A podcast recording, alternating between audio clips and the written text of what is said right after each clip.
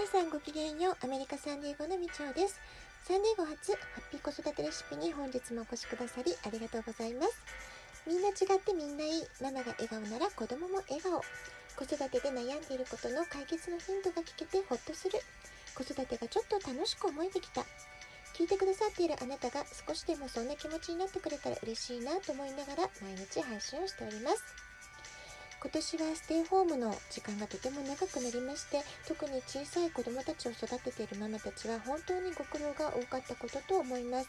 まあ、アメリカはねちょっと自粛期間がまだまだ続いていますし distance learning リモート教育ってことでね、え今でもちょっと大変だなっていう方がいらっしゃるかもしれませんえー、幼い子どもたちにとっても思春期の子どもたちにとっても体を動かすってことは、まあ、心にとっても体にとっても本当に大切なことなんですね。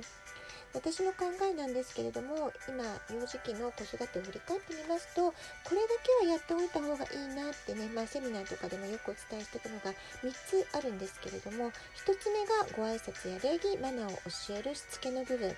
2番目が伸び聞かせ3番目が外遊び、まあ、この3つはねやっぱりなんとかあの頑張ってほしいねってことでねお伝えしてることが多いんですけれども、まあ、しつけの部分とか読み聞かせの部分は、まあ、これまでのラジオトークでもいろんな回でねお話ししてきましたので今日はね思いっきり外遊びにちょっとフォーカスした形でお話ししていこうかなと思っています。脳の成長を促すためにもあるいはメンタルストレスを和らげるためにも運動ってね実はとっても大切なんですね。で今私が住んでるアメリカはまだまだ自粛期間が長引いていますけれども、まあ、あの健康にね気をつけてる人ほどやっぱり散歩したりジョギングしたり家の中で筋トレしたり体を動かす時間を意識的に作り出す工夫って本当に大事なんですね。えー、まあ、そういったことも、えー、日々感じております。まあ、そういったこともあって今日は幼児期の外遊びについてお話をしていきたいと思います。まずね遊びの定義をしていきたいんですけれども子どもたちにとって遊びの時間って本当に大切なんですね。まあ、遊ぶっていうのはもう我を忘れて無我夢中になって、えー、もうくたくたになるまであの遊ぶっていうそういう感じですね。もう親から見たらあの時にはね何くだらないことやってんの？とか何でそんなくだらないものが好きなの？とかね、えー、意味がちょっとわからないこともあるかもしれませんけれども、まあ、そこはね絶対バカにしたりとかしないで子どもの目線にちょっと合わせてもらって子どもたちにとって自分から好きになってとっても大事なものでとっても夢中になっててしまうもの、まあ、そういったことをね、えー、どっぷり感じる体験っていうのがとても大切なんじゃないかなと思います。ですので子どもたちの好きなものを尊重して是非、えー、親もね一緒に遊ぶとか楽しんであげてほしいなっていうふうに思います。夢中になって遊ぶ中でこそ知性が育つというふに言われています。外遊びはなぜいいかというと五感を刺激するんですね。で自然の中で五感全てを使って遊び尽くすってことが幼児期には本当に大切なんです。で自然物そのものにたっぷりと触れた経験こそ、えー、何を育ててくれるかというとイメージ力想像力を育ててくれるんですね。イメージの源泉となってくれるということなんです。イメージ力を育て伸ばすものっていうのは実体験以外にはありえないとすら言われています体を使うっていう体験もすごく大事ですし五感を刺激されて感じた経験そのものが自然の見えない力を感じたりする部分も含めて具体的なイメージあるいはあたかもリアルな映像のように想像できる力を育んでくれるというふうに言われています。でもちろんね今ねとてもおもちゃも優れものがいっぱい出てますので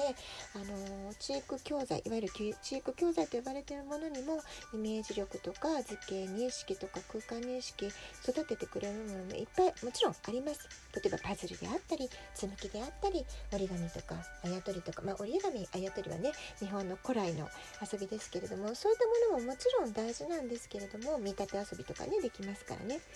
だけれどもやっぱりその例えばあやとりで見立て遊びをする時も自然体験がある子だからこそあやとりとか折り紙の遊びが生きてくるってことも言えると思います。で外遊びには全てがあるっていうふに、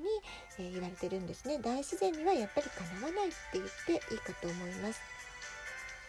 えー、子どもたちは遊びの天才ですから、えー、野に放ってかくれんぼとか鬼ごっことか木登りとか大縄跳び秘密基地作りもう何にもな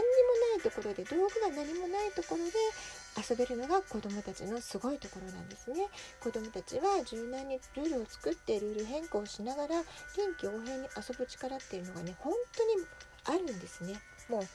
持って生まれた才能と言ってもいいかもしれません。子どもたちはそういうことができる力があるんです、まあ、それをね私はいろんな子どもたちと一緒に遊んでたくさん見てきました。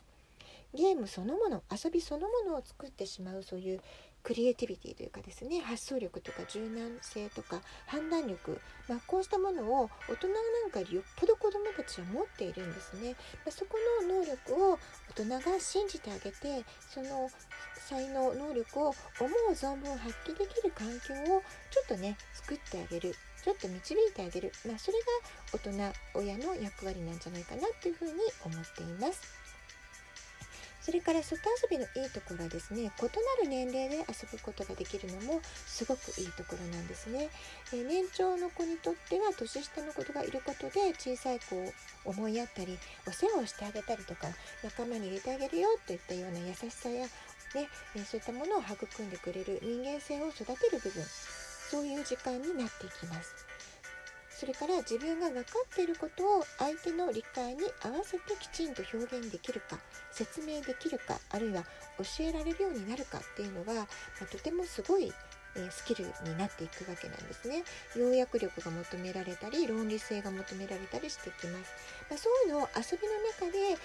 ああでもないこうでもない試行錯誤したりどうやったら相手にうまく伝えられるかなっていうのをね、えー体験していくっていうことそのものがとても大切なライフスキルになっていきます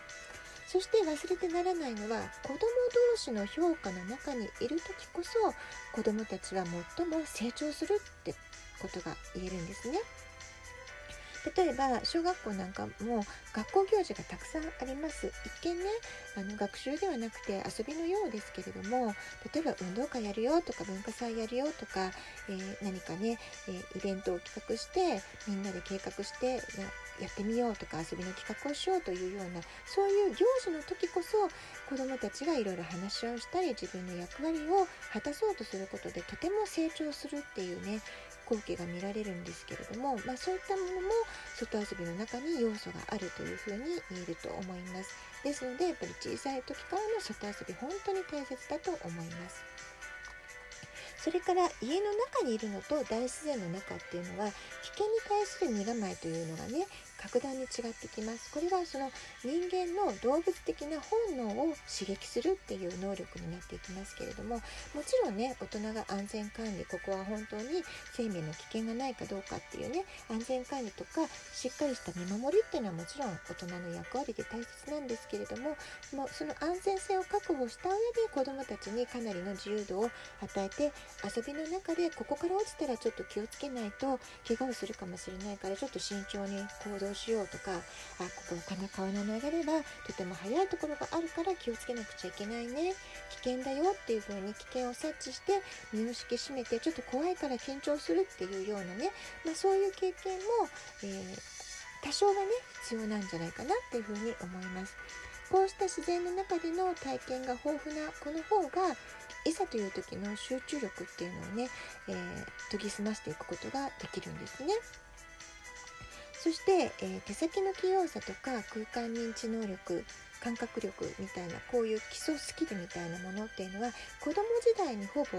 えー、決まってしまう能力であるっていう研究データが出てるんですね。まあ、臨界期と呼んだりしますけれどもまたこれもね別なトークでね、えー、どこかでお話ししていきたいと思いますけれども、まあ、そういった意味合いでも子供時代に子供らしく過ごす思いっきり外で遊ぶっていう経験は本当に大切なんだってことが言えるんじゃないかなと思います。今はね特にテクノロジー先生の時代ですから、まあ、だからこそ、まあ、幼児期こそ乳幼児の時期こそタブレットを与えずに毎日外に出て思いっきり自然の中、まあ、公園遊びとかお散歩するとかね自然を感じられるところで遊んで、えー、遊び疲れて、えー、帰宅してお腹ペコペコでご飯をパクパク食べて眠くなってね、お風呂に入ってバタン9で寝るというようなねぐっすり夜は眠るというような、まあ、そういう子供らしい、えー、時間子供時代を過ごさせてあげるってことがとても大切なんじゃないかなっていうふうに思っています。さて皆さんは外遊びどんな風に子供たちと一緒に過ごされていらっしゃるでしょうか、えー、もうね幼児期通り過ぎちゃったわっていうあのママは、えー、幼児期の外遊びの思い出なんかもあったらまた教えていただけると嬉しいです。ラジオトークアプリインストールしておきますとスマホからいつでも簡単に聞けます。アプリの下の方にボタンがあって質問を送るギフトを送る2つボタンがあります。どちらからでもメッセージを送ることができます。ラジオトークを聞いての感想質問子育てのご相談などお便りをお待ちしております。では今日はこの辺で今日も素敵なお時間をお過ごしください。ごきげんよう。みちょでした。さようなら。